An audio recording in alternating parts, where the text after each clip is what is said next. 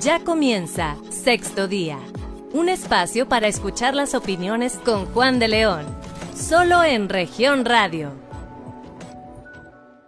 ¿Qué tal? Muy buenos días, bienvenidos a este programa de análisis de Grupo Región Sexto Día. Como siempre, es un gusto que nos acompañe a través de nuestras cuatro estaciones de radio en todo el estado de Coahuila. Un tema interesante que vamos a abordar el día de hoy y en donde nos gustaría mucho que nos mande sus comentarios a través de las redes sociales.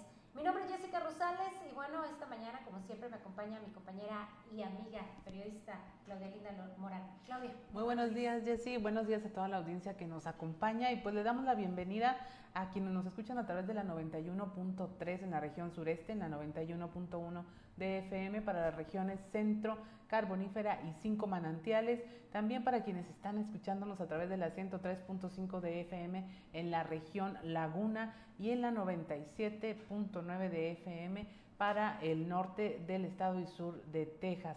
Un saludo que nos sigue también a través de las redes sociales por la página de Facebook Región Capital Coahuila.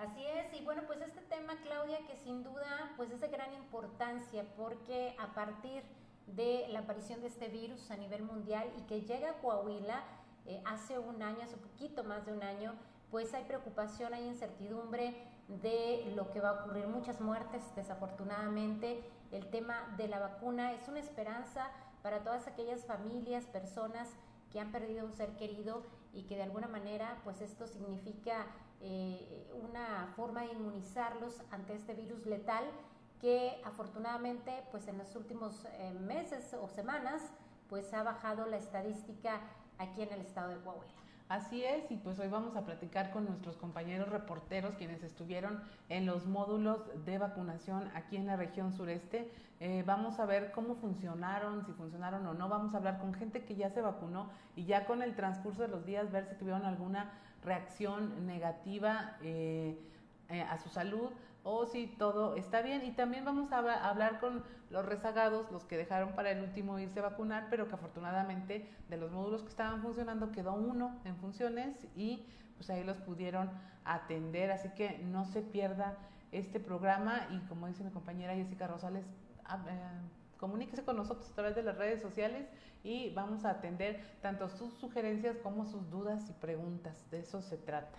Así es, y es que si hay incertidumbre, todavía hay huecos que hay que cubrirse de información en torno a las reacciones, en torno a qué hay que hacer a partir de la aplicación de esta vacuna y pues que tenga mayor eficacia. Recuérdese que en algunos de los casos de estas vacunas son dos dosis y bueno, pues habrá que esperar a la segunda inmunización para que el efecto sea completo. Y bueno, pues hay datos a partir del año pasado, Claudia, que comenzaron precisamente los ensayos de la vacuna para poder encontrar pues una forma de proteger a la población respecto a este virus que surgió en Wuhan hace más de un año. Así es.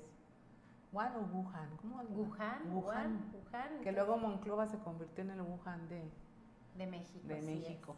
Sí, mire, a continuación le vamos a, presentar una línea de tiempo que es una herramienta muy socorrida en materia de periodismo para darle a conocer cómo va evolucionando un tema en particular y ubicarnos en el antes y después o cómo se llegó al momento actual respecto a cierto problema o cierta circunstancia, en este caso el tema de las vacunas COVID. En 2020, el 16 de noviembre, aplican la vacuna experimental en Saltillo. Cinco voluntarios se prestan al experimento para lograr la cura del COVID.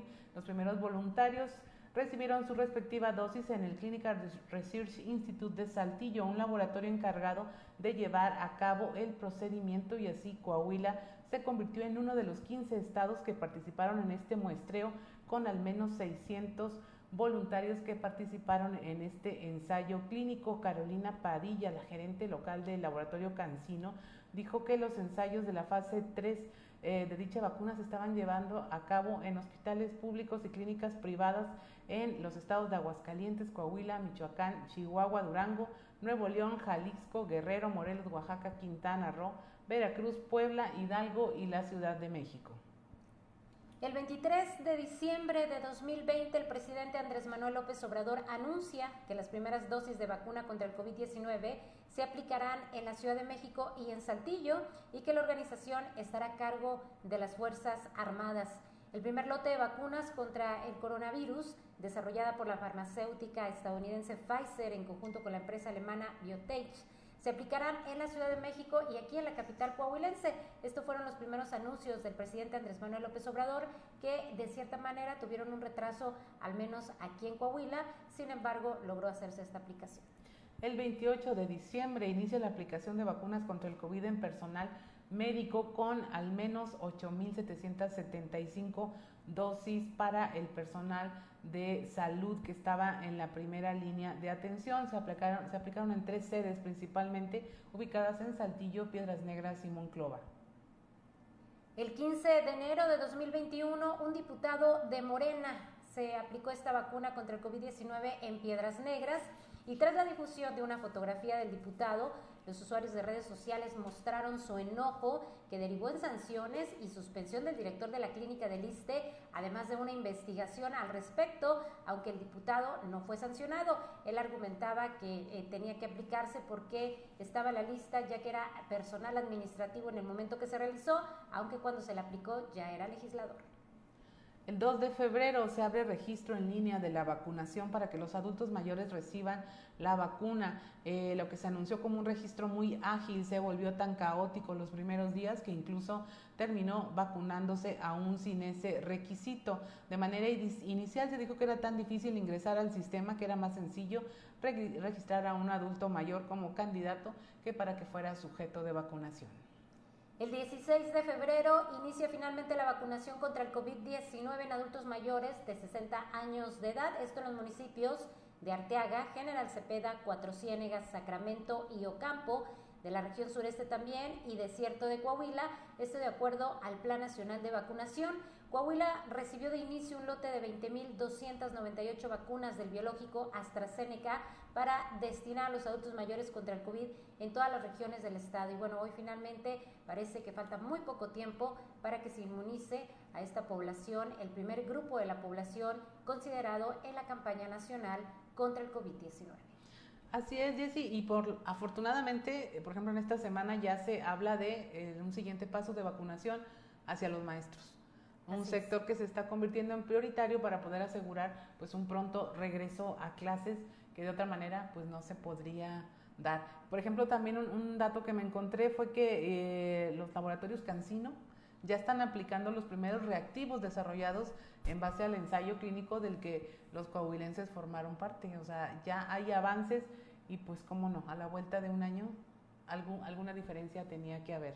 Así es importante estos esfuerzos que se realicen. Efectivamente, ya en la última semana de abril se tiene previsto que se vacune a los docentes. De acuerdo al gobierno federal, alrededor de 82 mil entre maestros, maestras y personal administrativo del sector educativo, pero además ya inicia también, Claudia, el sector de la población de 50 a 59 años, que tendrán que estar preparados para aplicarse la vacuna. La duda que han tenido constantemente en los espacios informativos de Grupo Región es en dónde van a ser. Suponemos que las sedes serán las mismas del primer grupo de vacunación y bueno, hay que estar atentos para que la gente acuda porque aquí entiendo que no habrá llamadas, como el caso de los adultos ya mayores que hicieron un registro, habrá que ver si la modalidad es que a través de la plataforma tú presentes y obtengas un folio o como se ha dado hasta ahorita que vas, te formas y simplemente enseñas tu credencial de lector. Así es, hay muchas historias detrás del tema de la vacunación. Fue un acto inédito, fue un acto masivo que el cual requirió de mucha preparación, pero siento yo que una de las mayores fallas fue la falta de comunicación y la integración entre todos los niveles de gobierno para finalmente hacer de esto un tema no solo menos tortuoso, sino más en confianza, más transparente, eh, y que dejara satisfechos a todo mundo. Indudablemente fue, no hubo quien no sintiera alivio de ser vacunado. Así es, historias de adultos mayores que lloraron, Claudia, por haber recibido esta vacuna, reiteramos, como una esperanza para ellos de vida, porque pues sin duda hace un año el panorama era bastante desalentador, había temor y preocupación porque la gente estaba muriendo todos los días Hoy hay defunciones, pero eh, son las menos, afortunadamente. Pareciera que también ha ido evolucionando, Claudia, este virus y pues hay personas que aún y cuando han estado expuestas no se han contagiado, no sabemos qué, qué, qué, qué es lo que funciona en cada organismo, los anticuerpos que pudieran proteger a estas personas que pues hasta la fecha afortunadamente y esperamos que se sigan, pues no se han contagiado de este virus. Otras han estado graves, hay gente que la ha pasado eh, muy mal, otras que han tenido, que son asintomáticos, no han tenido ningún síntoma, sin embargo, pues fueron contagiados del virus. Y bueno, un comportamiento muy extraño que todavía no se termina de descifrar por completo. Así es. Y bueno, aún eh, no se termina de descifrar el tema también con la infancia. Y ya también, por ejemplo, se están dando estudios y ensayos clínicos en algunos estados de la República, en hospitales, eh, que están ya ensayando el tema de la vacunación en niños menores de edad, en niñitos. Entonces es otra arista de la población, es el otro extremo que también necesita ser vacunado y protegido de alguna manera, pues para poder reintegrarse a todas las actividades. Creo yo que es el grupo de la población ellos, los menores y adultos mayores, que más ha padecido Claudia, porque el mayor riesgo en adultos mayores, y dicen que los niños eran portadores y había menos riesgo, pero era más probable que ellos portaran el virus y lo llevaran a los grupos vulnerables. Entonces son quienes se han mantenido confinados, encerrados, no pueden ir a la escuela presencial, han padecido, decía Eugenio González Calderón, el secretario de Educación, problemas emocionales, ansiedad, tristeza de no poder convivir con los pequeños porque pues de forma natural ellos tienen que hacer actividades físicas al aire libre y no han podido hacerlo debido a esta situación.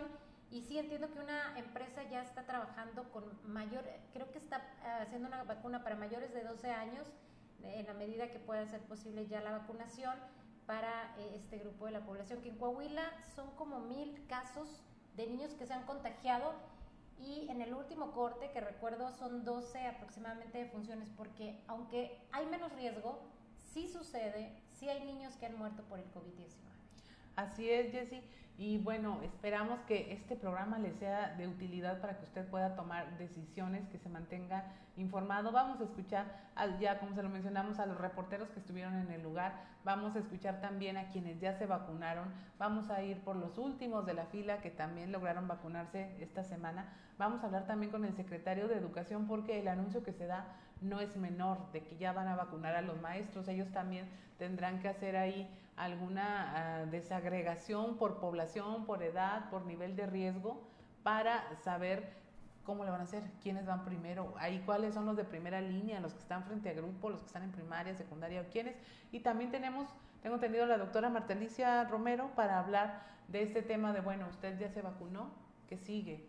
Eh, ¿Cuántas han tenido reacciones? Este, ¿Qué tan largo es el periodo para eh, aplicarse la segunda dosis, qué debe de hacer, todavía cubrebocas, ya no cubrebocas, cómo cuidarse. Todo eso vamos a tener a lo largo de estas ah, dos horas en sexto día. Esperamos que nos acompañe y que siga con nosotros, pues participando. Lo que usted nos dice a través de las redes sociales es importantísimo y pues queremos que eh, nos escuche, así como nosotros lo los escucharemos a ustedes.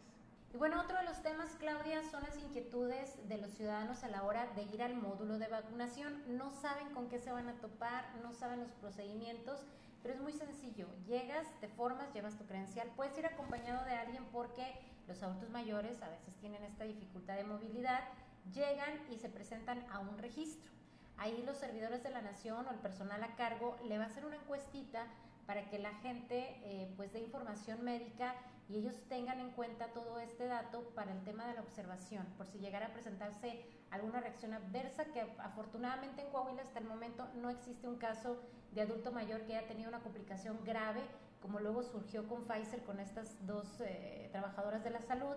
Y bueno, ahí te preguntan este, si, si tienes enfermedades como diabetes, hipertensión, si tienes adecuado tu control de medicamentos.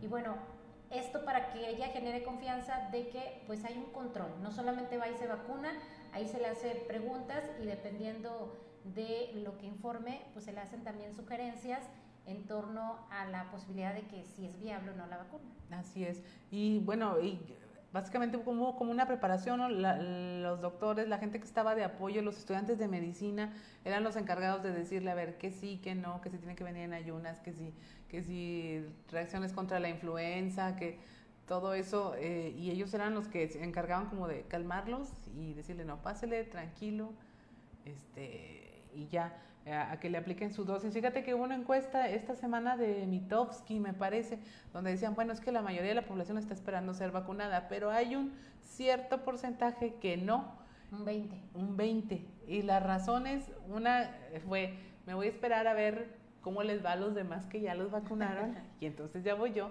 Esa fue la mayor. Y, y luego ya otras que, que no les gusta que los piquen sí, regularmente a muchos, así es, adultos mayores no, no les gusta que le estén haciendo ese tipo de procedimientos médicos y bueno, pues eh, el asunto es que llegan ahí y, se les da una explicación.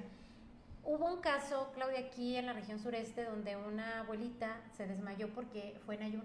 Entonces, no se le pide eso, usted tiene que desayunar, va muy normal, puede ir incluso a la una de la tarde, comida y todo, no hay problema. Es una vacuna que no requiere este ayuno, no requiere condiciones especiales, al contrario, que usted tenga la fuerza suficiente para ir y hacerse esta aplicación porque las descompensaciones también se estaban dando a la hora de hacer la fila, con las altas temperaturas, si no iba eh, eh, desayunada la persona, eh, no estaba hidratada, pues esto daba y generaba descompensaciones y desmayos, pero no por la vacuna, sino por las condiciones en que iba y se formaba en las filas. Por eso es muy importante que la gente conozca que vaya normal, muy bien controlada de sus medicamentos y ahí le explican eh, antes y después qué, reacciones tiene en los eh, siguientes días, porque hay gente que sí está teniendo algunas reacciones, pero son muy normales y no son graves. Afortunadamente, te llegan a durar, de acuerdo a lo que explicaban ahí a las personas que estaban acudiendo, no más de cinco días.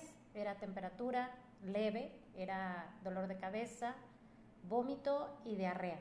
Si después de esos cinco días superaban los síntomas, ya había que ir con un médico, pero esto se está presentando en alguna gente, Claudia, pero es muy normal, no se asuste, es una reacción que no implica otra cuestión, complicación a la salud. Entonces, que tenga esta confianza de que no se asuste si su abuelito o abuelita presentan estas reacciones, se les explica ahí que es algo muy, muy normal y bueno, pues eh, también usted tiene que decir si tiene algún tipo de alergia para ver la viabilidad, viabilidad de la aplicación. Así es, y bueno, los que siguen, el, eh, grupo de edad que sigue, pues tendrá básicamente las mismas eh, previsiones, ¿no? Los mismos protocolos que tienen que seguir y pues son datos de utilidad para lo que venga. Falta muchísima población en ser vacunada. Es parte de la, la estrategia. Yo le estaba viendo el plan de vacunación nacional Dije, mira qué raro, pero pues así es. Las tres etapas decían, a ver, de 60 y más de los municipios más pequeños y alejados. Y luego, segunda etapa, 60 y más de los municipios que no son capitales de estados. Y dices tú, pues bueno. Y luego ya, 60 y más, pero que sean capitales. En una acción que se llamaba, me acuerdo el nombre que tenía, eh, Correcaminos pues ese pues, correcamino es muy raro porque lo cierto es que lo primero que se debió vacunar fueron las capitales, porque era el mayor número de población, el mayor número de defunciones, el mayor riesgo de brote y de alguna manera las comunidades rurales estaban un poquito más protegidas porque estaban aisladas, no se daban tantas aglomeraciones, pero bueno, pues el gobierno federal quiso empezar al revés. Afortunadamente muchos abuelitos sí han vivido confinados y por eso la alegría de poder ir a aplicarse la vacuna para muy pronto salir, porque hay que decir que eh, tienen que esperar la segunda dosis, así que no relajen las medidas. Así es. Y bueno, lo que la etapa que sigue, lo que dicen es ya andan en los ejidos, cuando vino esta semana en los ejidos y con las personas que aún faltan y que se siguieron vacunando en uno de los módulos que todavía están funcionando. Así es. Pues bueno, vamos a tener muchos más detalles con expertos en este tema, los encargados y representantes de los diferentes sectores, también el educativo, ya se lo adelantamos, pero vamos a una pausa. Recuerde que a través de nuestras redes sociales estamos recibiendo sus comentarios y mensajes en Región Capital Coahuila. Ahí estaremos dando lectura a todos sus comentarios y por supuesto dándoles cauce. Nos vamos a una pausa, pero no le cambie. Regresamos. En un momento regresamos con más información, solo en región radio. Estás escuchando Sexto Día, solo en región radio.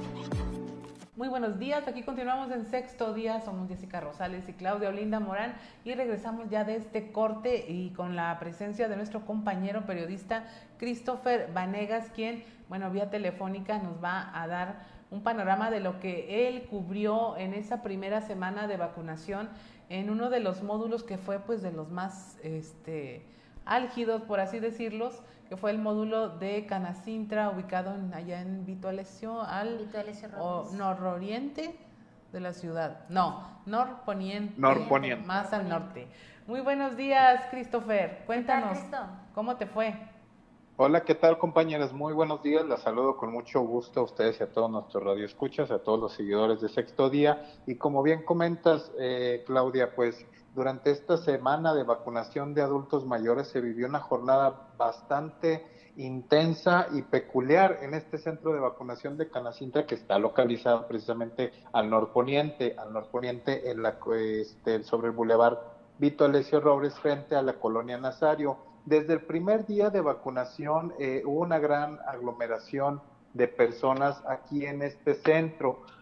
Debemos recordar que, ante la negativa del gobierno federal de requerir ayuda por parte del gobierno estatal y del gobierno municipal, pues el primer día se hicieron cargo este, únicamente eh, trabajadores del bienestar, de la Secretaría del Bienestar, quienes pues desafortunadamente el primer día no pudieron controlar eh, cómo se llevó a cabo el proceso de vacunación, inclusive el primer día hubo un conato de riña entre las personas, entre incluso adultos mayores que, que pues estaban metiéndose a la fila, algunas personas que no, que no contaban con su registro previo, eh, algunas personas que no tenían citas estaban metiendo a la fila y pues esto causó descontento y por ende se presentó un conato de riña y durante este día pues tuvieron que llegar elementos de Sedena para poder controlar la situación. Incluso durante este día se suspendieron las labores de vacunación durante un par de horas. Retoma, eh, las labores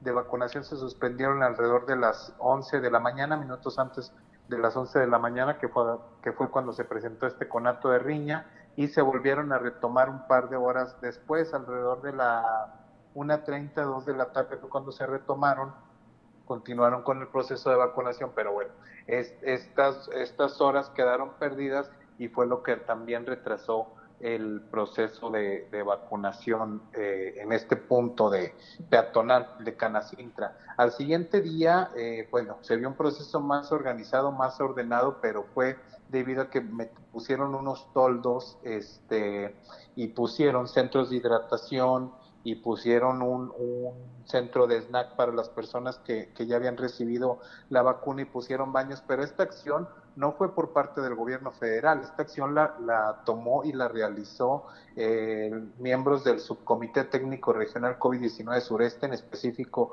el municipio eh, de Saltillo, quien pues mandó ante la pues falta de preparación, por así decirlo de alguna manera, del gobierno federal de llevar a cabo un proceso de vacunación, el gobierno municipal optó por apoyar en la parte exterior al, proceso de vacunación y fue así como los adultos mayores pues ya tuvieron eh, bueno un lugar donde sentarse, no estuvieron expuestos a los rayos del sol que durante pues esta semana estuvieron muy intensos los los calores y pudieron haber sufrido un golpe de calor si se exponían a altas temperaturas y bueno, esto ayudó a que se controlaran más los ánimos y a que se llevara un proceso más este, ordenado. Fue uno de los, como, lo repito, fue uno de los puntos con mayor afluencia aquí el centro de Canacintra, en donde pues se, vivieron eh, grandes eh, historias donde personas, adultos mayores iban acompañados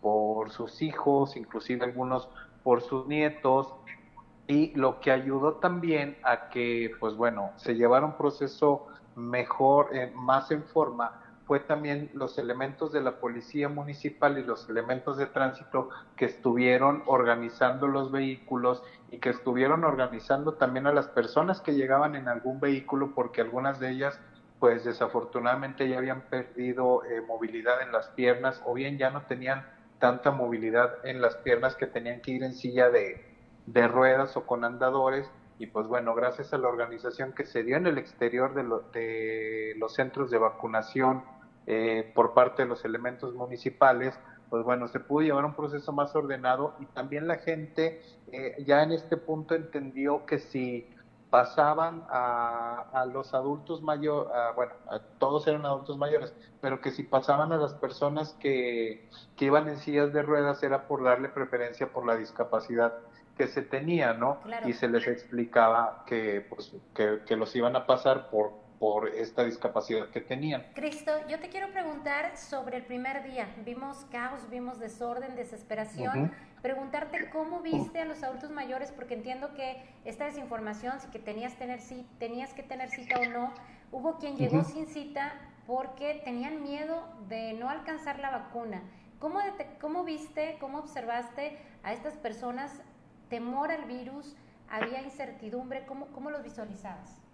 Sí, definitivamente era un temor y era una incertidumbre este, por parte del virus. Muchas de estas personas, eh, incluso las personas que repito que tuvieron un conato de, de riña o un conato de agresión, este, pues bueno, manifestaban que ellos, o sea, se habían resguardado durante todo el tiempo de la contingencia este, de salud, inclusive que hasta ahora lo, lo, continúan haciendo y que salen precisamente para la vacuna y por eso el enojo, la incertidumbre, el temor a sufrir un contagio debido a que pues se aglomeraron, algunos estaban desesperados, eh, como bien lo, lo, mencionas Jessica, algunos otros estaban muy enfurecidos porque eh, se sentía que no se estaban respetando los protocolos de salud y es que fue cierto, en algún punto, en algún momento, eh, no se estaba tomando la temperatura de los adultos mayores, no se les estaba aplicando el gel antibacterial, a nadie se les solicitaba que portaran eh, el cubrebocas, vaya, y esto fue por el desorden y el caos que se vivió en el centro de vacunación. Obviamente muchos de los adultos mayores este, quedaron eh, pues llenos de ira, llenos de, de rabia, porque ellos, como, como lo mencioné hace un momento, continuaron con los protocolos incluso hasta hace algunos días y, me imagino que deben de seguir continuando con los protocolos de salud. Sin embargo, pues durante ese día que salen para vacunar, que salen para precisamente para garantizar su bienestar de salud, que hicieron su registro previo, pues vieron de, de mala manera que gente que no lleva, que no tenía algún registro o gente que no llevaba cubrebocas, este, pues que se metiera a la fila y que les dieran preferencia a ellos, pero no es que se les diera preferencia o no, es que realmente la mala organización que se vivió durante este proceso de vacunación, pues bueno, fue lo que generó toda esta situación de conflicto. Así es, Cristo, pues te agradecemos mucho tu reporte y el que hayas estado ahí al pendiente de cómo se desarrolló esta primera etapa. Seguramente vendrán más y pues estamos aquí tratando de, por lo pronto, adivinar si van a ser iguales, si van a repetir los mismos sitios, los mismos mecanismos, pero pues para toda la audiencia, le repetimos, ahí vamos a estar todos nuestros reporteros muy al pendiente para que usted se mantenga informado. Muchas gracias, Cristo. Buenos días. Gracias. Que pasen una excelente mañana, compañeros. Un gusto saludarlos. Excelente fin de semana. Gracias, pues ahí lo tiene. Eh, eh, para la gente que, que, no es de aquí de la región sureste, comentarles que este, bueno, está ubicado este centro, estaba, este módulo estaba en una zona que es muy industrial, hay muchas maquiladoras, es un bulevar totalmente este, con características industriales de paso de trailers, de vehículos pesados, eh, las colonias, eso es una que me acuerdo que esté por allá, como para ubicar. La Omega, ¿no? La Omega, eh, son colonias que fueron regularizadas. Eh, entonces era como eh, en una zona muy extrema de la ciudad, donde pues sí había gente más brava. Sí, definitivamente sí. Pusieron este, un poco enojados, pero finalmente hubo este asunto de organización. Y en unos momentos más vamos a tener un enlace con otra persona que se vacunó, pero en Ciudad Universitaria, y nos va a mostrar cuál es la diferencia entre un punto y otro en donde finalmente pues la cuestión de organización de los espacios tiene mucho que ver. En Canacintra, si mal no recuerdo, no llegabas con vehículo, no podías llegar con vehículo. Acá en Ciudad Universitaria creo que sí y que podíamos este, tener las dos modalidades, puedes llegar a pie. Peatonal y vehicular, pero en los primeros días la vehicular solamente para adultos mayores de 75 años porque se consideraba que tenían poca movilidad y después se abrió en general, pero sí fluyó muy bien este sitio y en el caso de la Narro también trabajó muy bien. Y bueno, pues vamos a pasar a la siguiente entrevista. Muy buenas tardes, ya tenemos a la señora Eloísa Casas que está en línea con nosotros y que nos va a contar de su experiencia con eh, el tema de la vacunación. Eh, le damos los buenos días y le agradecemos que comparta estos minutos de tiempo con nuestra audiencia para que les cuente cómo, díganos cómo le fue a usted en este proceso de recibir su vacuna. Primero, cómo se enteró de que ya podía ir, la fueron a registrar, qué fue lo que hizo para poderse vacunar. Sí, buenas tardes, licenciada. Qué gusto me da de saludarlos. Y en efecto, fui registrada, bueno, me hizo el favor una de mis sobrinas, me registró por internet, porque no estoy muy familiarizada con estas redes. Aparte, fue el 4 de febrero, me registró, este, y después me imprimió los datos donde ya había quedado registrada con mi número de folio, la fecha y mi CURP. Posteriormente, cuando ya nos dijeron que nos iban a vacunar, pasaron aquí en mi domicilio personal de la Secretaría de la Salud y, Bienestar, eh, recopilando los datos y, si, y me hicieron una pregunta que si estaba de acuerdo en ir a la vacuna y les dije que sí. Y ellos quedaron de hablarme para decirme la fecha en que iba a estar, en que me iban a aplicar la vacuna, indicándome el lugar y la hora. ¿Y le hablaron? Después, ¿perdón? ¿Le hablaron? No, no me hablaron. No me hablaron, licenciada. Yo personalmente fui, acudí a la Universidad Autónoma de Coahuila, en el sede del, del campo en, que está ubicado por Arteaga. Sí. Este, y me llevó una de mis hijas a las 7 de la mañana, hice fila. No había este, mucha gente en ese momento Después ya empezamos a hacer la fila, este, nos iban pasando lentamente y después, ya que estábamos en un salón, nos volvieron a solicitar nuestros datos, nos hicieron una encuesta sobre nuestra, nuestro estado de salud, sí. que si teníamos VIH, este, si era hipertensa, diabética. Y le voy a platicar una anécdota. Me preguntaron también que si tenía EUP. Y yo les dije, ¿y eso qué es? Porque verdaderamente yo no sabía qué era. La señorita enfermera me preguntó con esas letras y yo dije, pues, ¿qué pasa? No sé qué sea y ya me dijo, no, señora, son este, enfermedades respiratorias. Le digo, ah, ah bueno, pues explíqueme, porque yo no sé. Sí, ya se la asustaron más. ¿Cuánto tiempo hizo de fila? Más o menos. Pues precisamente nada más como, yo creo, unos 40 minutos. 40 minutos. ¿Y después cómo se ha sentido? ¿Ha sentido alguna molestia, alguna reacción tras la vacuna? No, ninguna. Simplemente el primer día sentía el brazo pesado, este, pero ya los demás días no, muy bien. Perfecta salud. Yo no tuve ninguna reacción. ¿Se le quitó el miedo de salir? Sí, sí, sí, claro. Ahora me siento más protegida, aunque yo siempre estuve con las, este, pro, con el protocolo de lavarte las manos, el cubrebocas, el gel, pues todas las precauciones para mi bienestar. Pues muchas gracias, doña Eloísa, por atender nuestra llamada y sin duda eh, su experiencia con la vacunación pues animará a los que todavía estén ahí con alguna eh, pendiente de que no quieren vacunarse a hacerlo. No, claro que sí, yo los exhorto a todos los adultos mayores para que se vayan a vacunar, es para protegernos y proteger a nuestra familia también. Y me da mucho gusto, licenciada, que me hayan entrevistado y la felicito por su ardua labor y a todo el personal.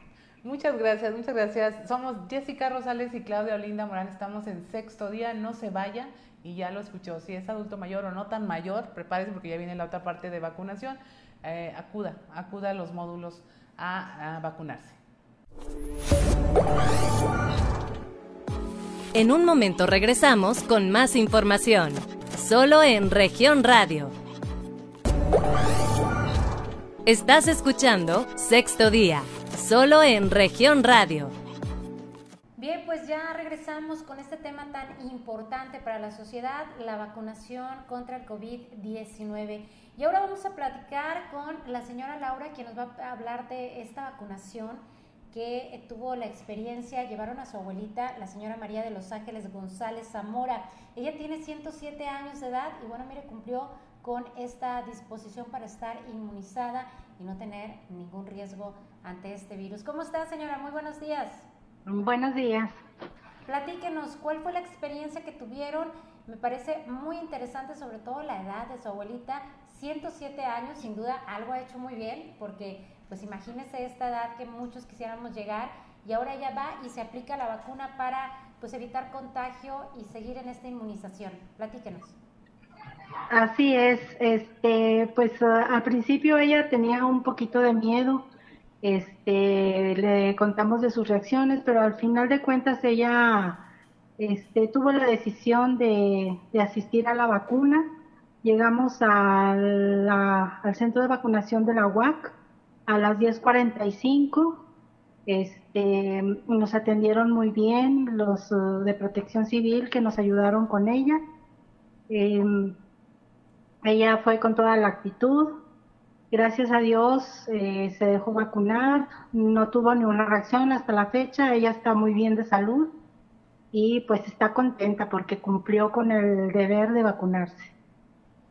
Así es. ¿Qué tanto tiempo se llevó entre lo que llegaron y cuando finalmente ya pudieron abandonar el módulo?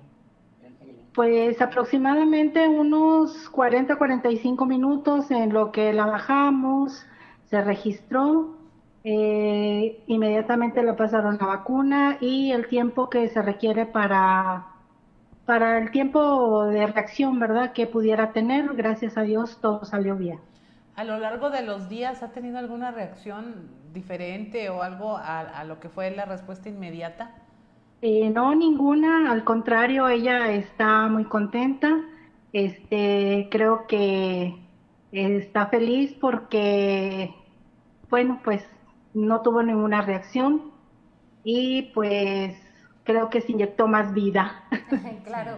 Y, de hecho, platíquenos, ¿su abuelita padece alguna enfermedad? Ella, pues me imagino que es muy disciplinada en cuanto también a su alimentación. ¿Cuál es la característica de su abuelita que gracias a Dios la ha mantenido pues con esta edad que le repito, muchos quisiéramos llegar? Sí, este, pues ella afortunadamente eh, tiene sus tres comidas, almuerzo, comida y cena. En la noche ya algo ligero porque pues ya, ya no, no tolera tanto. Pero... ¿Enfermedades? No, ninguna, gracias a Dios ha estado bien. Este, no padece de ninguna enfermedad, no tiene presión, no tiene azúcar. y pues hasta ahorita no solo lo que, pues su oído, su vista, su caminar, pues ya este, por la edad pues ya, ya está un poquito desgastado, ¿verdad? Pero todo bien. ¿Pasó todo este tiempo en cuarentena? O sea, estuvo bajo resguardo, no salió ni una vez. Mm, de hecho, este, pues no, casi el año de que estuvimos en, en reposo, eh, pues casi por lo regular sí la sacábamos, por ejemplo, aquí a mi casa, a casa de mi hermana, pero pues con las debidas precauciones, su cubreboca, su gel antibacterial y pues eh, nada más eh, poca gente, no, no tanta. ¿A qué le tenía miedo de vacunarse? A la reacción, porque decía que, que si ella estaba bien, para que se iba a arriesgar a, a enfermarse. Entonces, este, pues ya era una decisión que ella tomó y al final de cuentas accedió y se, se encomendó a Dios. ¿Qué le dijeron de la segunda dosis? ¿Cómo la van a contactar? Sí, este, dejamos un número telefónico y nos dijeron que en unos próximos días nos iban a, a requerir para que la, le lleváramos a la segunda dosis. Muy bien. Señora, pues algo que comenta, sin duda lo hemos visto en muchos adultos mayores, se les inyecta vida, después de esto pues les da más confianza, más seguridad pues de, de enfrentar este virus. Así es, este, pues ella estuvo un poquito con miedo, pero al final de cuentas ella, como dijo, eh, que se haga la voluntad de Dios y pues ahí estuvo ella presente cumpliendo con su responsabilidad. Perfecto.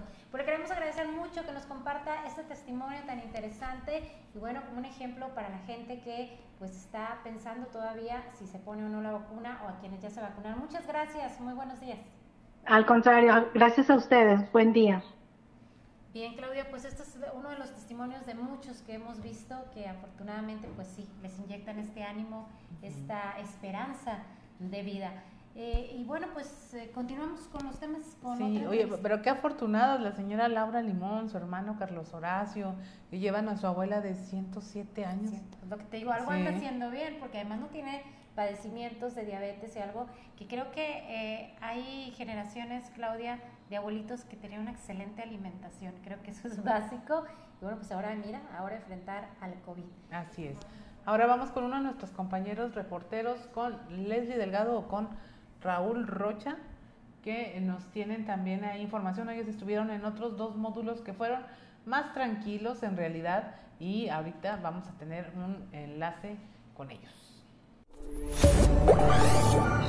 Bien, pues ya tenemos este enlace telefónico con nuestra compañera Leslie Delgado. Ella estuvo dando cobertura al punto ubicado en la Universidad Autónoma de Coahuila, Campus Arteaga, en donde, bueno, pues también hubo ahí dos modalidades, la peatonal y la vehicular. Y bueno, Leslie, ¿cómo estás? Platícanos cómo se dio este ambiente allá en este punto de la ciudad luego de eh, iniciar esta vacuna aquí en Saltillo. ¿Cómo estás? Muy buenos días.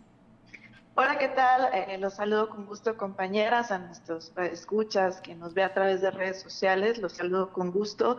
Pues sí, efectivamente, pues el pasado martes 6 de abril eh, brindamos cobertura a este punto de vacunación ubicada en Ciudad Universitaria, Campus Arteaga, donde pues desde la madrugada de este día eh, comenzaron a formarse pues varios vehículos esperando poder eh, recibir la vacuna. Obviamente, pues iban los adultos mayores acompañados de sus familiares. Kilométricas filas fueron las que se registraron.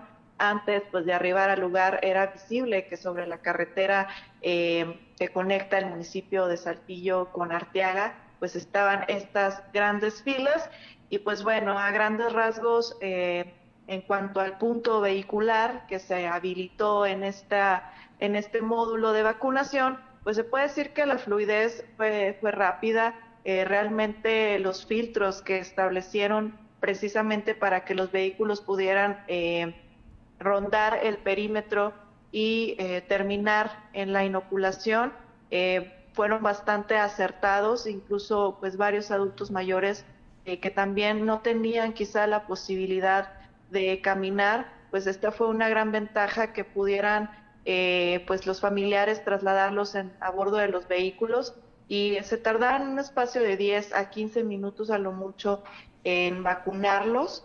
Posteriormente los trasladaban a un área para que pudieran eh, reposar y que evitar que no hubiera algún efecto secundario o que se sintieran mal inmediatamente de recibir la vacuna. De hecho, hubo un caso que precisamente el secretario de Salud, eh, el doctor Roberto Bernal, atendió personalmente de una persona que sí presentó un fuerte dolor en el pecho, pero eh, fue mientras esperaba a ser vacunado. Afortunadamente, eh, este adulto mayor no tuvo consecuencias graves, eh, únicamente pues fue un malestar que él sintió sin embargo, a grandes rasgos, en cuanto a la modalidad vehicular, pues todo transcurrió pues de manera óptima, de manera normal.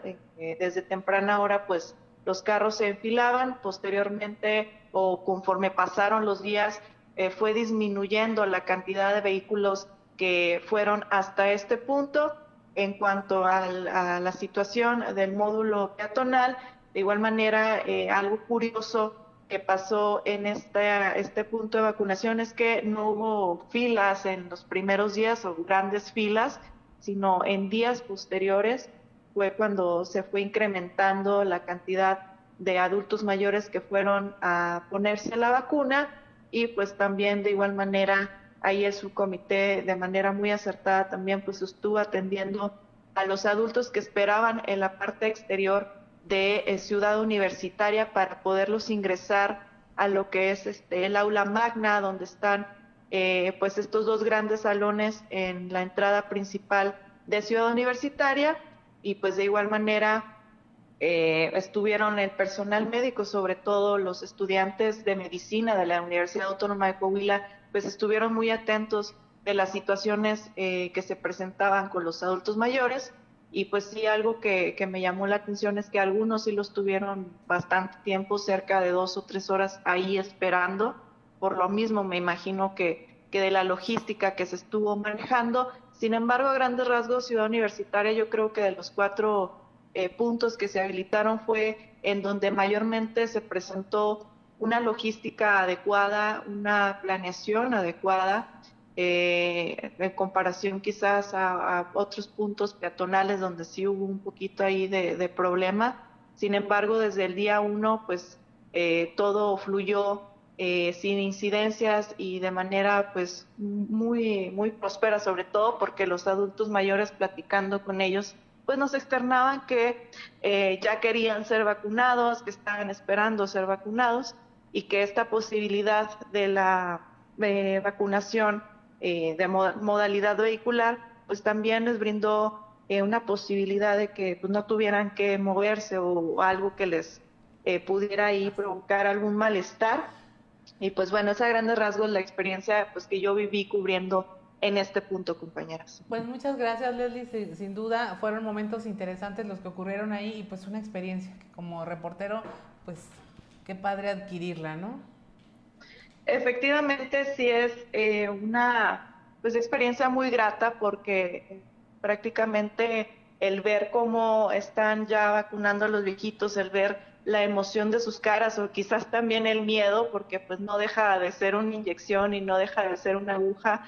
Eh, sin embargo, la esperanza eh, y sobre todo la cuestión de que muchos ya querían poder convivir con su familia, que por espacio de casi un año año y medio no pudieron eh, convivir quizás con sus nietos o con sus hijos y que ahora pues quizás van a tener la posibilidad, eso pues también es una gratificación muy grande y pues bueno, muy animados y muy contentos pues por recibir Un respiro, ¿no? Un respiro.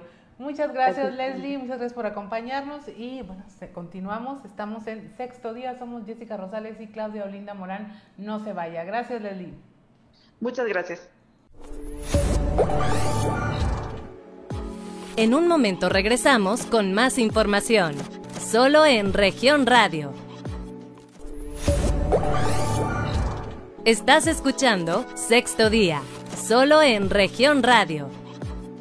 Muy buenos días, continuamos en Sexto Día, somos Jessica Rosales y Claudia Olinda Morán. Les saludamos también a nombre de nuestro compañero Juan de León y estamos hablando hoy día del tema de la vacunación, de cómo en estas dos últimas semanas eh, se dio todos los protocolos para vacunar a los adultos mayores, están ya también en el tema de quienes quedaron rezagados por ahí que no alcanzaron a vacunarse, también hablamos del tema de la vacunación con las brigadas estas que están yendo ya a las comunidades rurales. Y enseguida vamos a platicar con nuestro compañero Raúl Rocha, periodista, quien estuvo también en los módulos recorriendo y pulsando el sentir de la gente que estaba ya a la espera de poder eh, ser vacunado. Buenos días, Raúl.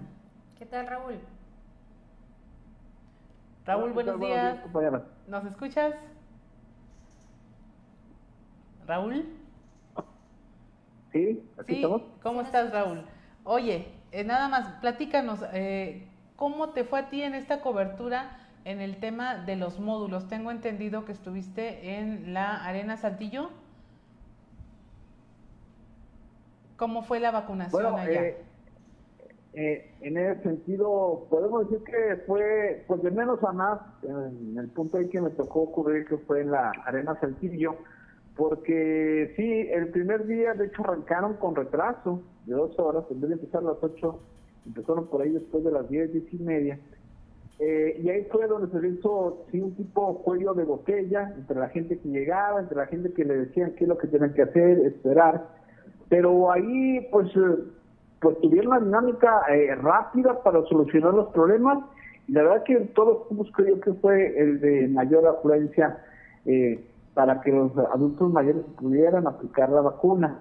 Eh, conforme pasaron los días, este, fuimos eh, visitando también el sitio y pues nosotros esperamos, la verdad que al momento de salir, las personas de la tercera edad o adultos mayores, como ahora se les, se les indica, este, alguna protesta, alguna desavenencia, algo que les hubiera incomodado, pero la verdad es que de todas las personas que nosotros ahí estuvimos eh, platicando y sondeando, pues fue muy poca, la verdad, las personas que se han quejado por alguna situación. Eh, la mayoría de ellas, este, a pesar de que por momentos fue algo tedioso larga la fila que tenían que hacer, este, pues salían muy agradecidas y contentas porque pues ah, ya habían podido obviamente lograr eh, aplicarse las, las vacunas, ¿no? Este, de hecho, este, las personas eh, indicaban que, pues, que eran muy amables las personas que, les, que les atendían en ese, en ese punto. Las indicaciones, eh, pues, también eran eh, claras y por más que a lo mejor a la gente que estaba ahí encargada del sitio eh, les, preguntaban, les preguntaban las mismas cosas varias veces, por lo tanto tuvieron bastante paciencia para para poder responder a todas las inquietudes.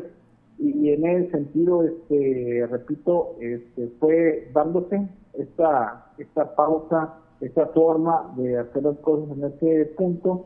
Y la verdad que fue muy poca la gente que se pudo haber quejado en ese sentido. Este, a lo mejor, eso sí, mucha gente a lo mejor eh, tenía molestia en el sentido de que al momento de llegar ver que ya no se estaba vacunando en el momento que ellos llegaban. Llegaban a lo mejor al mediodía, o ahí de las once y media, y pues ya estaban prácticamente destinadas las 1.500 vacunas que empezaron a distribuirse, a aplicarse cada día en ese sitio.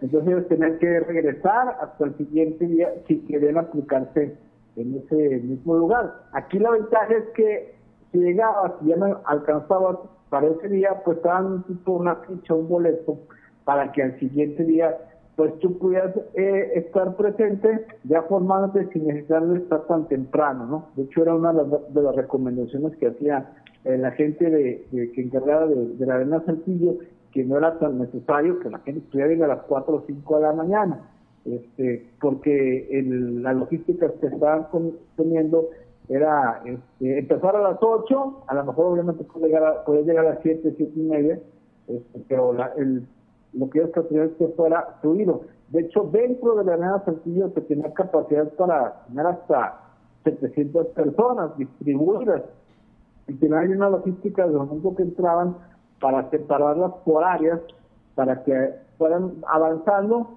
conforme iban llegando al punto de vacunación, después pasaban a otra área dentro de la arena Saltillo ya separada para esperar ese tipo de reposo para ver alguna reacción y después este, salir, ¿no?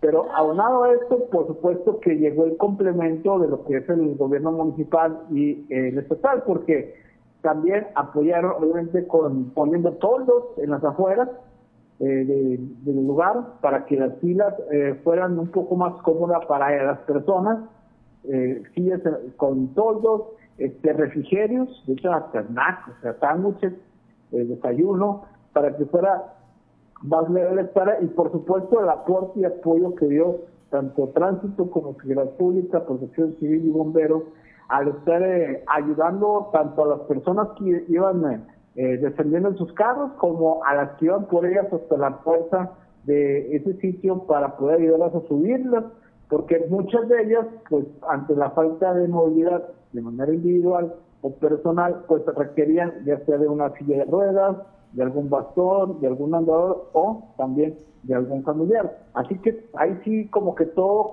compaginó, todo empezó a caminar como reloj cuando llegó el, el apoyo, el respaldo para todavía ser eh, más eh, más afable, lo que es ese momento no más tranquilo para los eh, para las personas de, la, de adultos mayores para poder estar ahí, ¿no? Con esta entrevista. Ya tuvimos ahí problemitas con la comunicación con nuestro amigo Raúl Rocha, pero vamos a pasar este, este enlace telefónico. Le queremos agradecer mucho esta comunicación al doctor y amigo Marco Antonio Ruiz Pradis, él es jefe de medicina preventiva de la Secretaría de Salud, para que nos platique de este tema de la vacunación, cuáles son los protocolos, cuáles son las recomendaciones para quienes ya se la aplicaron, muy importante para que usted en casa esté muy atento. Doctor, un gusto en saludarlo, ¿cómo está? ¿Sí nos escucha?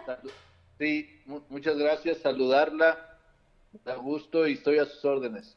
Estamos aquí Claudia Olinda Morán y Jessica Rosales y bueno, pues para que nos platique, doctor, eh, cómo es el tema de eh, la vacuna, eh, que nos platique a partir de la aplicación, se ha hablado de reacciones que son normales, de acuerdo a lo que explicaban ahí las personas que atienden.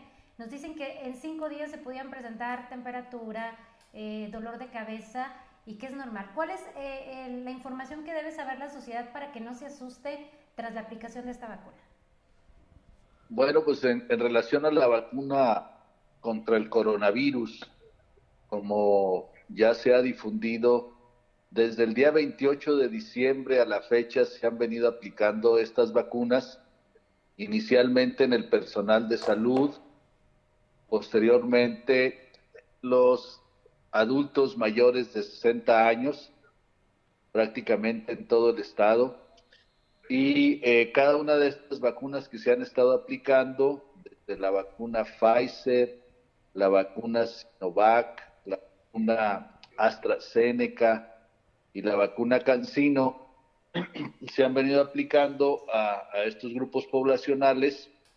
Y si bien eh, los efectos eh, relacionados con la vacunación han sido mínimos pues están, están descritos en, las, los lineamientos y en las guías de, los productores, laboratorios productores de estas vacunas, y pues mencionan que generalmente eh, en las primeras 48 horas de haberse aplicado la vacuna se pueden presentar algunas molestias leves a moderadas, como pueden ser el dolor en el lugar de la aplicación, como puede ser algo de dolor de cabeza, eh, dolores articulares y algo también que han manifestado los, los que se han vacunado, cansancio o sensación de cansancio,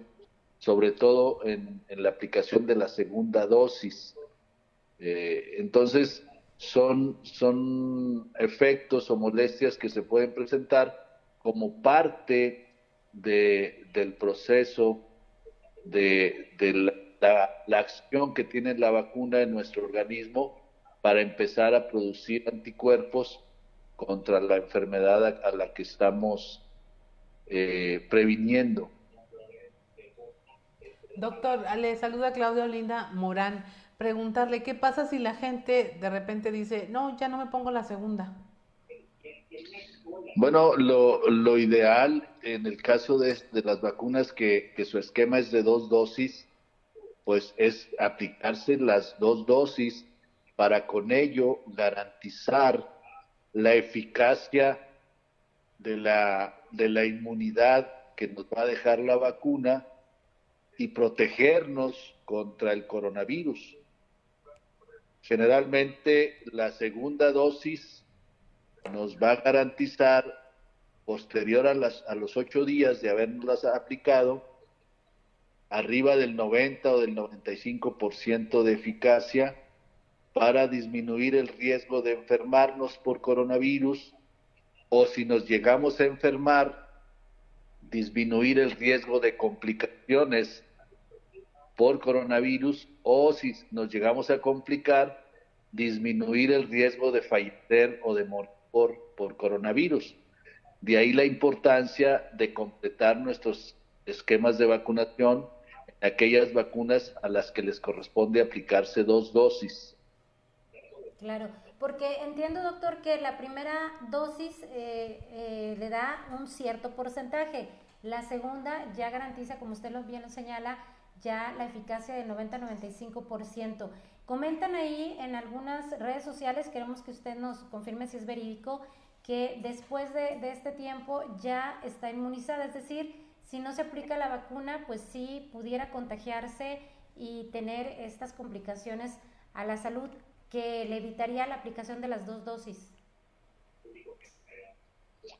Sí, es claro, o sea, si, si no tenemos ninguna dosis de vacuna aplicada, pues el riesgo de enfermar contra los que ya se aplicaron la vacuna, pues es mayor a quienes no se la han aplicado o a quienes no se la, se la han puesto.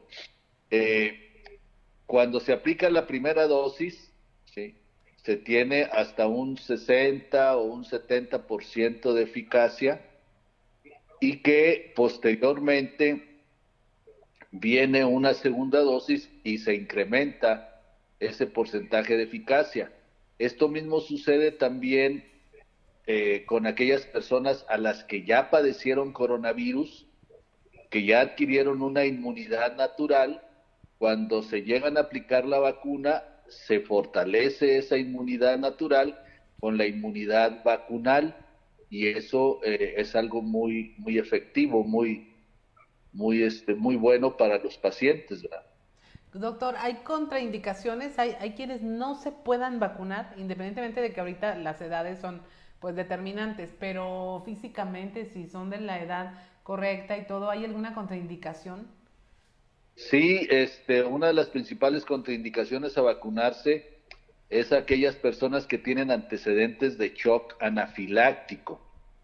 Esto quiere decir una situación que cause o les haya causado la necesidad de hospitalizarse para tratarse una alergia. Porque hay veces que dicen, no, pues es que yo tengo alergias, alergias a un medicamento, o alergias a un polvo, a un polen, alergias a, a ciertos partículas.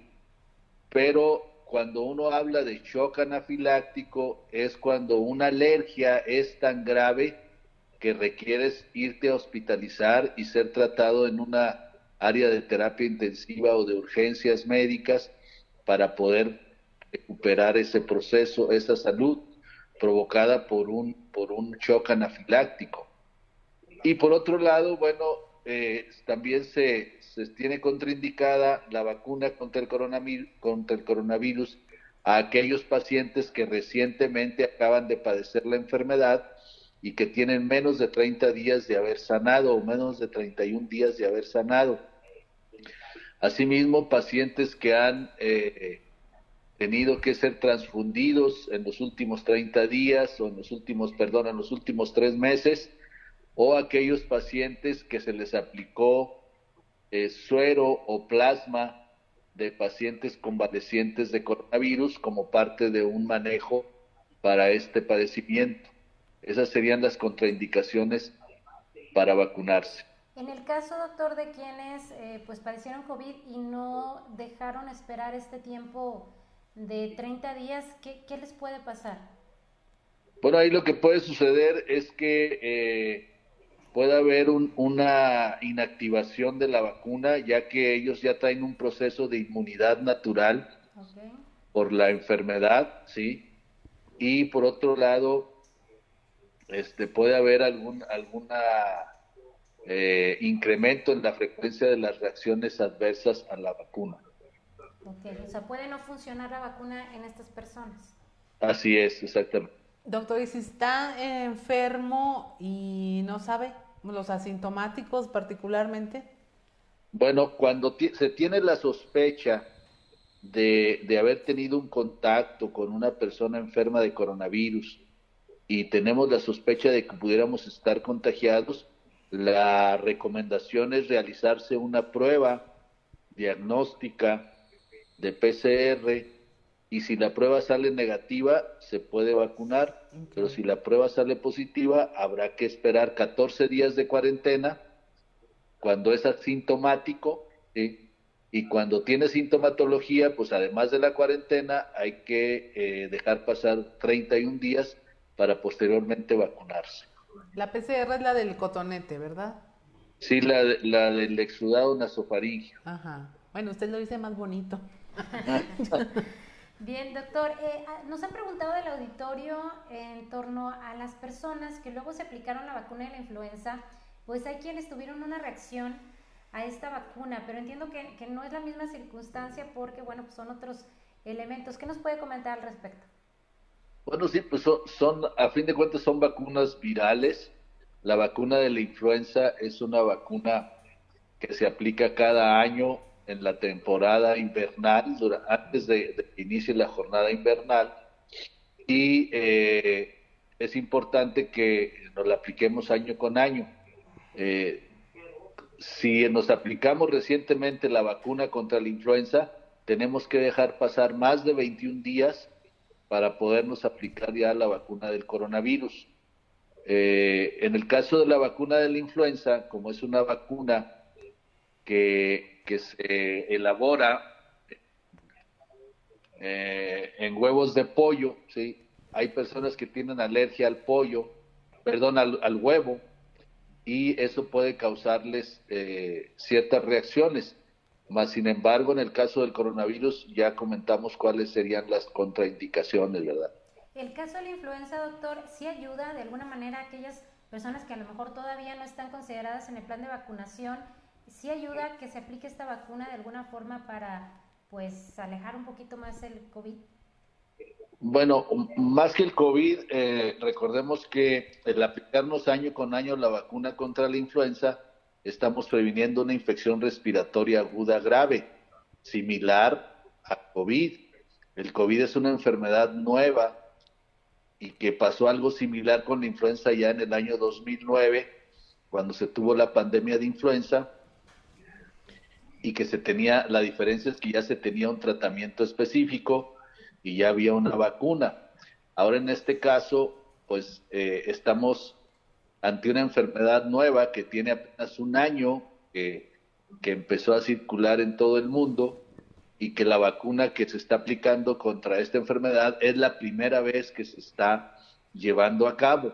Entonces, sí es conveniente estar vacunados año con año contra la influenza, porque estamos fortaleciendo nuestro sistema de defensa, nuestro sistema inmunológico contra los virus que provocan este tipo de enfermedades, pero que de una u otra manera nos pueden proteger de padecer un problema de, neumonía complicada por una influenza, que es ah, la complicación más frecuente y que es la que puede provocar la muerte en estos padecimientos respiratorios agudos graves.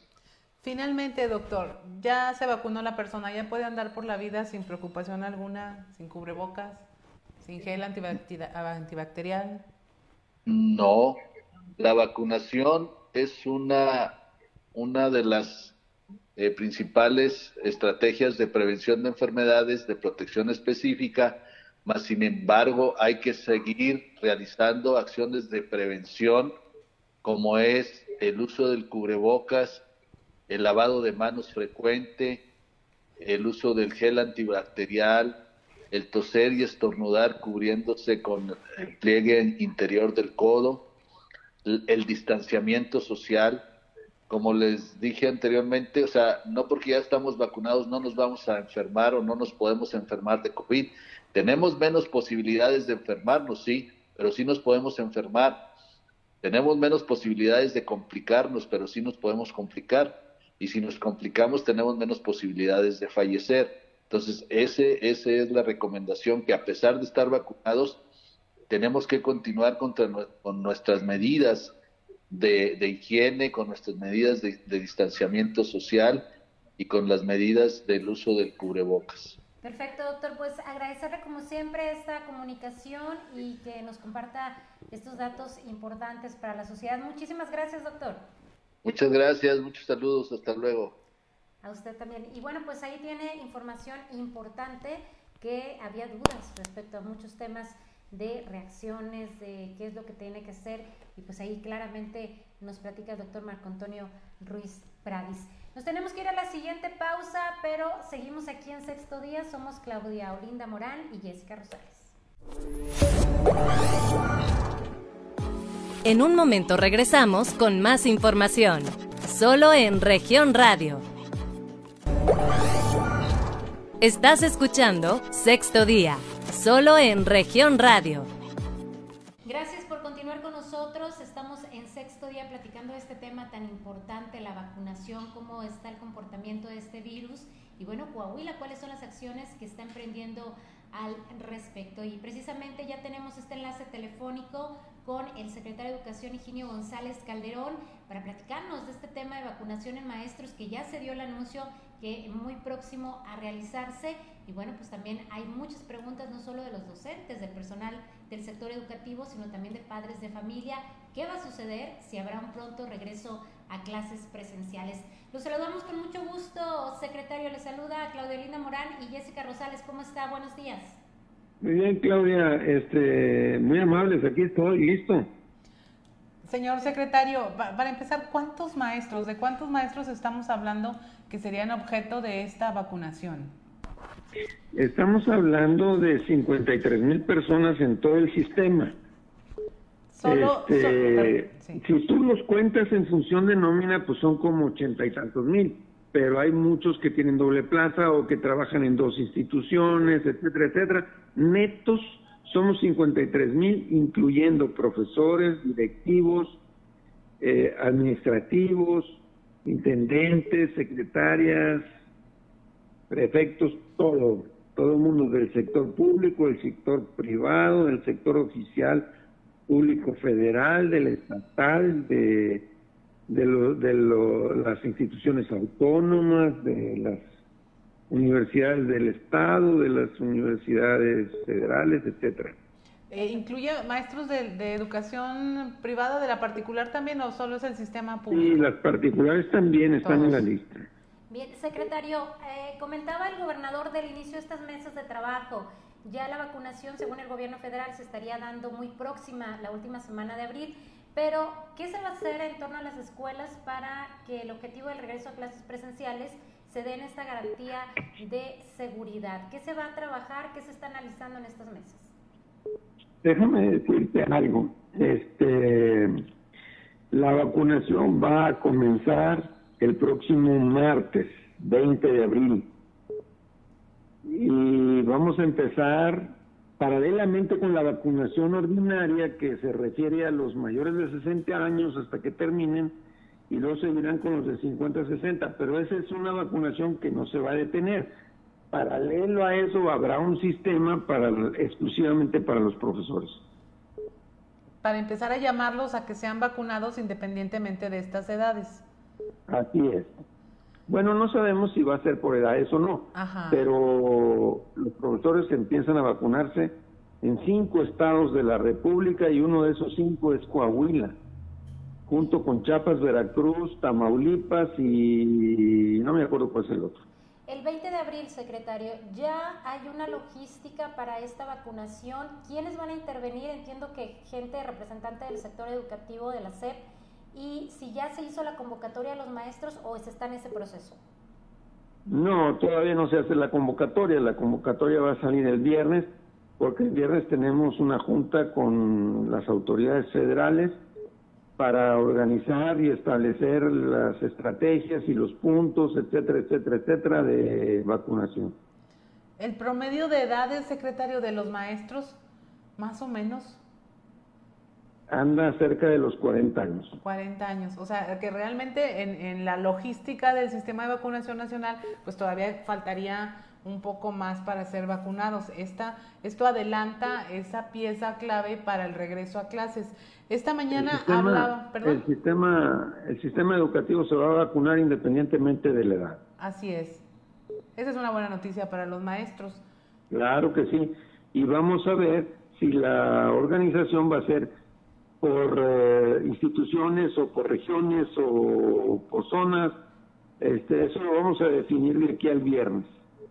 Secretario, la vacunación entiendo que sí será voluntaria porque pues hay quien tiene temor tal vez de, de, vacunarse. ¿Cuáles serían los parámetros para la invitación a los maestros? Nosotros estamos previendo que entre un 15 y un 20% de los maestros no van a querer vacunarse y es su opción, no es obligatorio y si se quieren quedar sin vacunación, bueno, es bajo su riesgo.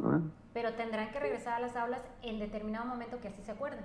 Claro, el día que se acuerde con el gobernador del estado, eh, van a tener que regresar a las aulas vacunados o no vacunados. Tendrían que tener las dos dosis, ¿verdad, secretario?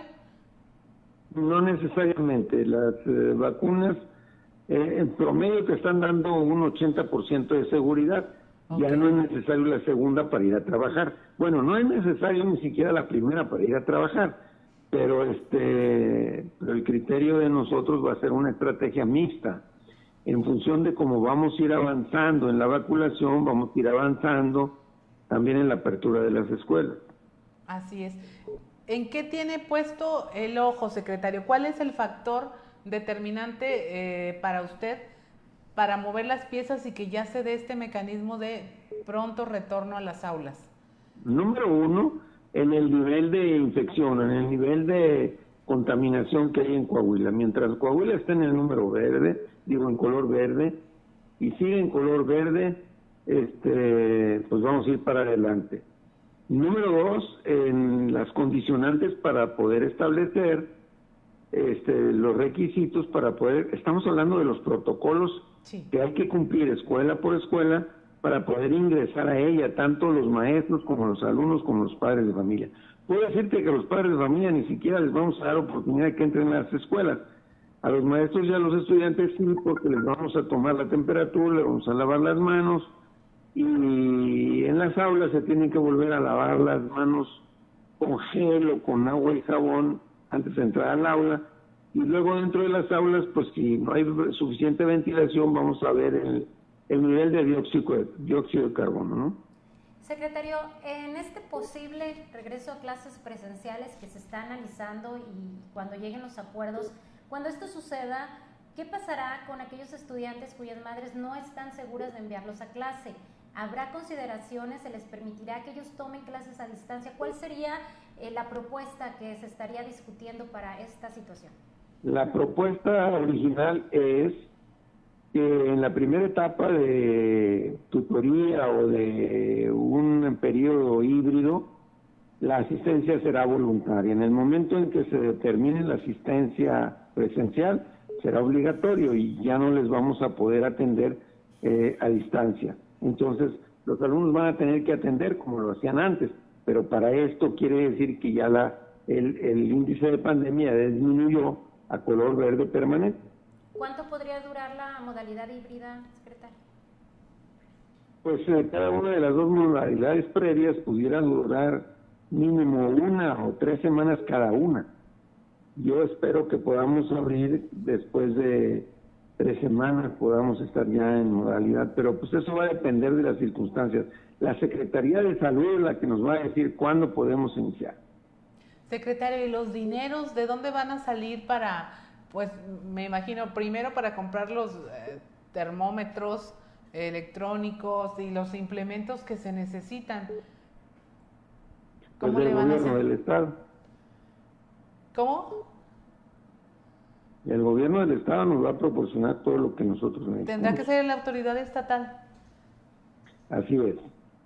Y habrá gestiones, secretario, porque pues sí, es un tema de inversión importante, porque además entiendo que ya hubo inversión en el tema de la infraestructura, de mejorar los servicios en aquellas escuelas que lo requieren. Será una erogación importante. ¿Pedirán o solicitarán ante el gobierno federal algún apoyo económico? Pues este, no te sabría decir ahorita cómo se va a presentar esa situación. ¿Cuánto han invertido, secretario, en aquellas escuelas que, que han mejorado su infraestructura? Mira, vamos a necesitar cerca de 30 millones de pesos para acondicionar las escuelas que sufrieron un vandalismo serio. Las demás es cuestión de pintura, eh, limpieza, higiene, eh, corte de jardines, eh, pues estamos hablando de poda de árboles, estamos hablando de cosas menores, pintura en las bardas, principalmente el vandalismo más fuerte, bueno, más frecuente es el de el de pintas en las bardas, ¿no? Indudablemente se requerirá mucho del apoyo de los papás, secretario. ¿Ya se está buscando algún mecanismo para que...? Vamos a buscar el apoyo de los papás, pero también de los presidentes municipales, del gobernador del estado, de, de todas las gentes que están involucradas, relacionadas o que quieren ayudarnos. Hay empresas en diferentes partes del estado que nos están ayudando a reparar y a, inclusive hasta construir escuelas. Así es. Secretario, ¿cuál sería el mensaje a, pues, eh, no solo a los docentes, sino a los padres de familia? Porque, pues, hay esta incertidumbre del regreso, hay gente que está de acuerdo, hay gente que todavía tiene temor. Como Secretaría de Educación, ¿qué mensaje les, les transmite para que tengan confianza de que sus hijos, pues, estarán cumpliendo con los protocolos con el apoyo de los docentes? Pues sí, nosotros estamos confiando en que los papás tienen que saber que hay confianza y que hay requisitos para entrar a la escuela y que los papás deben cumplir. El primer requisito es que hay condiciones para salir de la casa rumbo a la escuela. El niño que sale de su casa tiene que traer ya condiciones cumplidas antes de ir a la escuela. En la escuela tendrá que tener también otras condiciones para ingresar y además pues contestar algunas preguntas de seguridad. Y por último también pues eh, para entrar a la escuela hay que lavarse las manos con gel o agua y jabón y hay que tomarse la temperatura y luego pasar a la escuela, lavarse las manos otra vez antes de entrar al salón, entrar al salón habrá gel y después en el salón hay que estar midiendo el nivel de dióxido de carbono que se puede producir para poder ajustar el número de personas que pueden estar en cada salón. ¿Tendrán que llevar su propio cubrebocas desde que salen de casa? Siempre, a partir de los 11 años tendrán que usar cubreboca obligatoriamente todo el tiempo que permanezcan en la escuela. Vamos a ver qué dice la Secretaría de Salud sobre cubrebocas, porque como la, la tendencia de la pandemia es a la baja, y si no hay gente contagiada en la calle y en ninguna parte, pues entonces, ¿qué objeto tendría que, que cumplieras todos esos requisitos? No, pero para eso estaríamos hablando de un momento en el futuro en que se terminaría la pandemia, ¿no? Secretario, considerando el tiempo en que estarían ya vacunados los maestros, ¿cuánto tiempo más podría haber este regreso semipresencial aquí en Coahuila? ¿En qué fecha pudiéramos ya tener concretado esta posibilidad? Tendría que ser eh, después de que suceda eso y que ya esté la primera dosis administrada, pues podríamos empezar inmediatamente. Pero esto puede tardar dos, tres, cuatro semanas más. En mayo aproximadamente podría ya cristalizarse. Así es. Pues muchas gracias, secretario. Muchas gracias por habernos atendido. Eh, me da gusto saber que, pues, una de las principales peticiones del sector educativo que usted siempre dijo fue vacunen a los maestros, vacunen a los maestros, por fin se dio. Sí, y afortunadamente tenemos un gobernador que está apoyando la postura de los maestros. El gobernador no quiere que los maestros entren al salón de clases si no han recibido cuando menos la primera vacuna. Perfecto. Secretario, pues agradecerle mucho esta apertura, esta comunicación, información que la gente pues está esperando conocer directamente y bueno, que a través de este espacio pues le, transmitiremos. Muchísimas gracias. Gracias a ustedes por la oportunidad de poder platicar con el público, con la audiencia de, de ustedes y poder explicar esto a padres de familia, maestros y demás público que ustedes tienen para poder difundir lo que está pasando y en qué etapa estamos en este momento. Al contrario, secretario, muchísimas gracias. Para servirles. Igualmente, pues ahí tiene usted esta información muy clara, Claudia. Creo que ya eh, se despejan muchas dudas de los padres de familia, de los propios maestros en torno a fechas, porque preguntaban es que cuándo, cuándo es el regreso a clases presenciales, probablemente en mayo, si todo fluye como se ha mencionado, el gobierno federal, y ya lo confirmó el secretario, se vacunan a partir del 20, del 20 al 25, si no me equivoco, eh, los maestros de Coahuila y otras cuatro entidades. Yo digo que ya se la van a echar, va a brincar hasta el próximo ciclo escolar. Regresas en mayo. ¿Qué tenemos en mayo? Día de la Madre, Día del Maestro, este, festivos, puentes. Pero acuérdate que hay, hay grupos, grados que ya cierran. Los de sexto, por ejemplo, que van a primero de secundaria, los de tercero de secundaria. Creo que va a ser muy importante, aunque es muy poco el tiempo, que vayan a las aulas y concluyan ciertos rezagos y sobre todo empiecen ya a adaptarse a esta nueva realidad, porque si el próximo ciclo supongo que ya será completamente presencial, pero si adelantan esto, independientemente de que sean actividades de este tipo, es muy importante para los niños que ya están pidiendo a gritos regresar a las aulas. La segunda generación, no, que no tuviera graduaciones, por ejemplo. Sí, porque si la anterior fue la que ya de plano no pudo, bueno, algunos lo hicieron, pocos, pero esta pudiera darse en estas modalidades de caravanas, Claudia, que es lo que están organizando algunas escuelas de eh, tema vehicular. Pero bueno, pues nos tenemos que ir a una pausa, pero no le cambie porque seguimos platicando de este tema tan interesante y ya con mucha información que usted desea saber. Estamos en sexto día, somos Claudia Olinda Moral y Jessica Rosales. En un momento regresamos con más información, solo en región radio Estás escuchando Sexto Día, solo en región radio. Pues regresamos a sexto día, ya estamos casi en la recta final de este su programa de análisis donde le tratamos de presentar todos los ángulos sobre algún tema que es de interés para todos nosotros. Vamos a platicar, Jessica, con la señora Silvia Carmen Morelos, Morelos Escobar, tiene 69 años, es pensionada de la Universidad Autónoma de Coahuila. Ella eh, se dedica a organizar la Olimpiada Mexicana de Matemáticas en Coahuila. Ella se fue a vacunar junto con su esposo y nos va a contar la experiencia que tuvo, a ella le tocó en el campus Arteaga de la Universidad Autónoma de Coahuila. Muy buenos días, Silvia. Buenos días. ¿Sí nos escuchas, Silvia? Sí, ¿ustedes me escuchan? Sí, ya, ahora sí ya nos escuchamos. Cuéntenos, ¿cómo inició el proceso de vacunación? ¿Fue de las que se inscribió vía internet o cómo le hicieron usted y su esposo para lograr tener esta aplicación? Sí, este, sí, los dos nos inscribimos vía internet. No recibimos ningún mensaje, excepto dos llamadas que perdí porque tenía el son, sin sonido el celular, pero bueno, no, no me volvieron a llamar. Y el, ¿qué fue? El jueves 8 nos fuimos en la tarde pensando que iba a estar muy solito y, y este, no, había una fila enorme y sí, pues no, estuvimos como una hora formados y cuando ya casi llegábamos dijeron, eh, estaban ahí dos patrullas que ya eh, se había acabado el tiempo para que nos tocara. Y este, y pues ya dijimos, bueno, mañana venimos. El, el viernes 9, este sí nos fuimos temprano, bueno, eran como las diez y media cuando salimos de la casa y este vivimos muy cerca, acá en el, en el eh, ¿qué se, qué se puede decir? En el... Muy cerca de Ciudad Universitaria. Oriente, sí. sí eh, bueno, yo sí, vivo acá enfrente del patio. Entonces no, está tan lejos. Bueno, ya fuimos y había fila, pero este no, pues ya para prácticamente estamos estábamos formados ya en la entrada. Eh, se entraba, se entra por el Oxo, está ahí y, y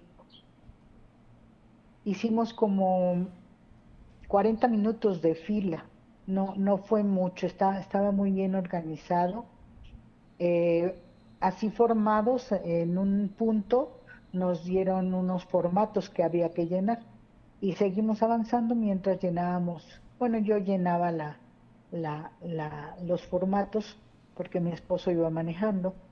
Y este y llegando ya al, al punto en donde recogían los los formatos eh, nos dieron otro formatito chiquito, pero ellos ya llenado por ellos, que es como el comprobante, ¿no? De, que te pusieron la vacuna. Así es. Y, había, creo que eran como cuatro o cinco módulos en donde los coches iban pasando hacia esos módulos y este y ya nos vacunaron. ¿Ha sentido alguna reacción después de la, de la aplicación? Eh, en ese momento nos, que, nos quedamos como cinco minutos esperando a ver si había alguna reacción. No hubo ninguna. como a las tres antes de comer empecé a sentir la cara muy caliente. Y, y así comí. Eh, preferí no tomar nada. Y al aplicarle picante a mi, a mi comida, yo creo que empecé a sudar y eso me ayudó. Y ya como media hora más o menos tenía yo la cara muy caliente, nada más, yo nada más eso sentí. y la verdad es que como nos recomendaron descansar, me fui a dormir, me dormí sí como dos horas, entonces yo creo que me ayudó. Y bueno, nos recomendaron descansar el fin de semana y eso hice y sí, ya no tuve ninguna reacción. Perfecto, señora Silvia, le quiero preguntar de forma muy breve eh, cuál ha sido pues el papel de la familia, porque hemos dicho que es una decisión muy personal, luego pues a nadie se le puede obligar a aplicarse la vacuna. ¿Qué le dijeron eh, pues sus familiares? ¿Le, sugerían vacunarse, no hacerlo? ¿Cuál fue ahí el papel que jugó?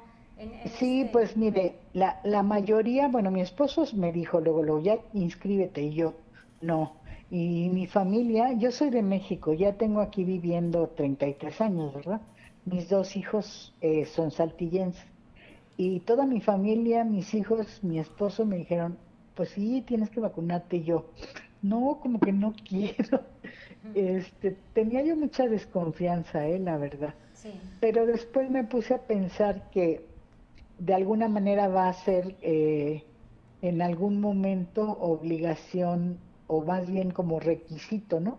Para viajar o cosas de ese estilo, el haberse puesto la vacuna y ya me convencí yo solita. Y ya me, me, inscribí. Pues muchas gracias, muchas gracias por habernos atendido y por compartirnos este testimonio, porque mucha gente como usted a lo mejor pensó lo mismo, este, no, no me quiero vacunar, tengo miedo, pero pues es cierto, de hecho ahorita nos volteamos a ver mi compañera y yo diciendo, sí, es cierto, porque donde hagan requisito, así como las pruebas COVID ahora para viajar, el tener la vacuna, pues también los maestros para regresar a trabajar también la van a necesitar. Le agradecemos mucho, le deseamos que tenga un excelente fin de semana. Gracias, al contrario, para ustedes también. Les deseo lo mejor y gracias por su atención. Al contrario, muchas gracias, señora Silvia. Pues ahí está, eh, muchos testimonios, Claudia. Yo creo que mucha gente, como bien lo dices, pues ha tenido este pensamiento, me vacuno, no me vacuno, hijos, hermanos, vacúnate, no te vacunes, pero creo que hoy aquí hemos presentado información muy relevante para aquellas que tienen inquietud. Quien ha tenido este contagio tiene que esperar al menos 31 días para que la vacuna sea efectiva. Yo creo que muchos no se esperaron porque no tenían esta información a la mano. Entonces, bueno, no se puede perder este programa que además estará repitiéndose ya en la red social para que usted pueda verlo con tranquilidad y a detalle y escuchar cada uno de, las, de los comentarios de las autoridades. Así es, Jess, y los invitamos a que se quede para cerrar el programa con un sondeo realizado por nuestra compañera Leslie Delgado, que pues se fue allá al campus Artega, que fue el último en seguir funcionando con todas las personas que no alcanzaron a vacunarse. Pues entre sí y entre no, pero pues ya ya tomamos una decisión de que pues, hay que ponerla, a ver qué. Bien, es, yo creo que es uno de los de las mejores este, oportunidades que nos, que nos da el gobierno del estado para, pues, para ayudarlo y seguir adelante. Bien, todavía no me lo aplico. Pues me siento bien, nunca me he enfermado. Este, muy bien. Pues Bien, o sea, nosotros desafortunadamente tuvimos COVID en noviembre. Entonces, pues, no queremos volver a pasar por lo mismo. Ah, no la recibo. Pues, a la vez, a la vez, sin contrariadillo, pero por lo que dicen, ¿verdad? Que, que no es muy efectiva y que sabe que... Pero no, dentro de lo que cabe estamos, estamos centrados, le digo al amigo, pues ya nos toca, pues ni modo caminar. Porque este falta de decisión y pues que se vacunaran algunas personas de la de la familia pues, para estar un poquito seguro porque pues muchos te dicen una cosa, otros te dicen otra cosa y pues este no sabe uno ni qué ni pues qué confiar, ¿verdad? Pero pues ya a la última hora pues ya pues ya me decidí. Es que nos habían dicho que en la narro iba, iba, iba, a haber la vacuna que nos toca allá en el sur, pero posteriormente se, se acabó yo creo la vacuna y, y pues tuvimos que venir hasta acá. Pues quién sabe. Eh, pues para que ya no hubiera tanta gente. Porque este nos habían dicho que hay en Canacintra y ya se acabó. No, es que como yo, nosotros somos de allá al lado de la Narro y, y estábamos esperando que se calmara más la gente. y el lunes fui y ya no había. Y por eso vine hasta acá. Porque no podía, no tenía manera de sacar el, la CUR para sacar el folio. No le digo que no, no, no me no andaba muy decidido, aunque ya tengo el folio y todo. Y decía mi señora, oye, pero que ya, que no. Bueno, acá entre no, no vaya a decir, pero me dijo un doctor de del seguro. Dijo, no, es que no es muy confiable y si no se la quiere poner, no se la ponga. o sea, yo andaba dudoso, dije, pues qué onda. Con mi señora. Sí, vine acompañado con mi esposo. Él ya salió. Eh, vengo sola aquí, pero allá está mi hija fuera. No, vengo con una hija, pero por allá se quedó.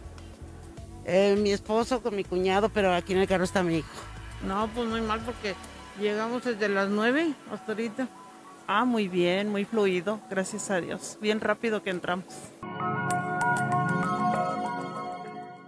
Bien, pues ahí escucha usted diferentes opiniones, Claudia, y creo que muy claro el tema de las autoridades, el tema educativo, el tema de salud, los testimonios, muy enriquecedores para este tema.